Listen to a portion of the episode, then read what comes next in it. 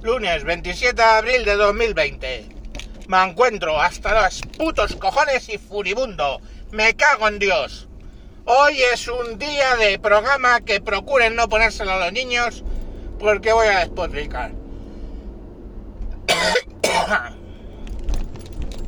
Ayer, día para salir con los niños. Salí, había que ver la, la cara de felicidad, coño, de mi hija cogiendo florecitas y dándoselas a las cabras. Me cago en la leche.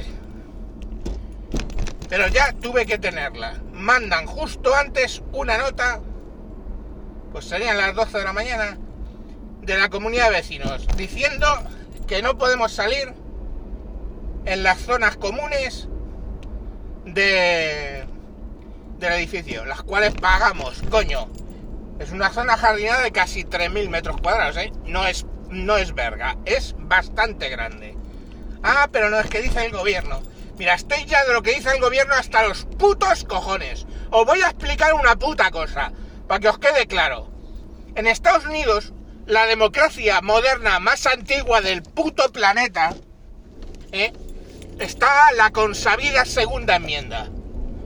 La consabida segunda enmienda dice en 27 palabras en inglés que es un derecho constitucional de los estadounidenses, del pueblo, eh, portar armas, erigirse en milicias para defenderse. ¿Y por qué? ¿Cuál es el espíritu de esa ley? El espíritu de esa ley no es la libertad individual de tener armas, no. El espíritu de esa ley es, y era, y está explicado por Madison, está explicado en los papeles constitucionales por Hamilton, el espíritu de esa segunda enmienda es simple y llanamente que si el gobierno se convierte en un gobierno tiránico, que esté en la mano del pueblo poderlo deponer por la fuerza de las armas. ¡Coño! ¡Me cago en la puta! ¿Y por qué? Porque ellos acababan de vivir una puta guerra de independencia causada porque un puto gobierno se había vuelto tiránico. En las putas colonias, ¿eh?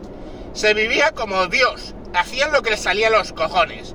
Pero Inglaterra se metió en una serie de guerras sucesivas con Francia y con España, ¿eh?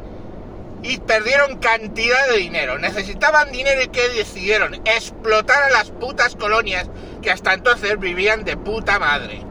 Y les empezaron a crujir a impuestos. Fue un estado que se convirtió básicamente en un poder tiránico que directamente eh, ahogaba a los colonos con impuestos que antes no tenían. A raíz de eso empieza la Revolución Americana. Y es precisamente para que eso no volviera a pasar, los padres constitucionales de los Estados Unidos, los padres de la Declaración de Derechos y los padres de la Constitución, ¿eh?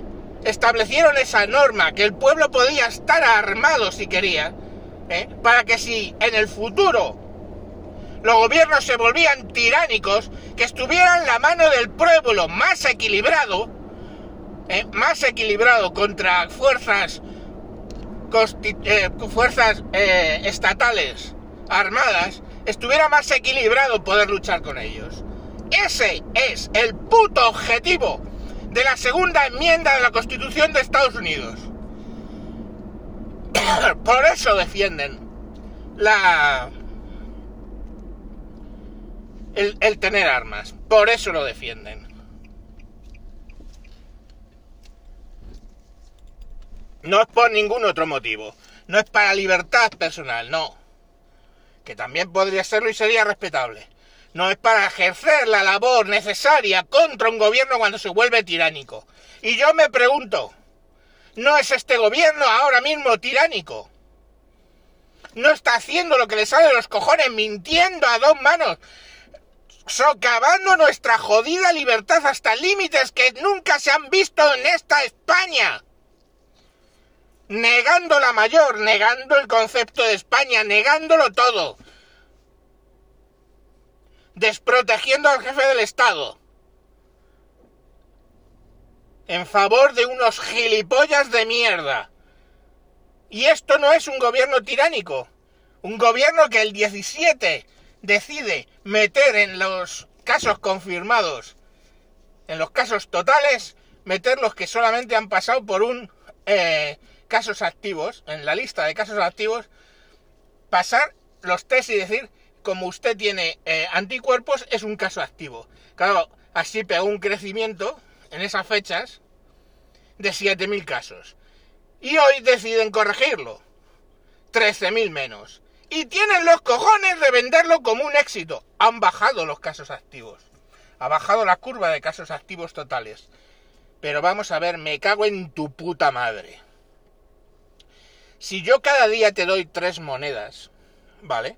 Y tú haces una curva del dinero que tienes al día siguiente te doy otras tres, al día siguiente te doy otras tres, y luego porque me vienen mal dadas te doy dos, y luego después de darte varios días dos te doy una. Eh, y de repente, por lo que sea, han venido muy malas y dejo de darte ese dinero. ¿Cómo es, me pregunto yo, la puta curva de tu dinero total que te he dado? ¿Tú crees que puede bajar eso alguna vez? No, hijo mío llegará un punto que como ya no te doy dinero, si ya tenías 450 euros, pongamos por caso, seguirás teniendo 450 euros en la curva de dinero que yo te he dado. Otra cosa es que te lo gastes, pero el dinero que yo te he dado siempre va a ser una curva ascendente o se va a aplanar cuando deje de darte dinero. Pues los casos activos me cago en la puta en lo mismo. ¿Cómo tienen los santos cojones, eh?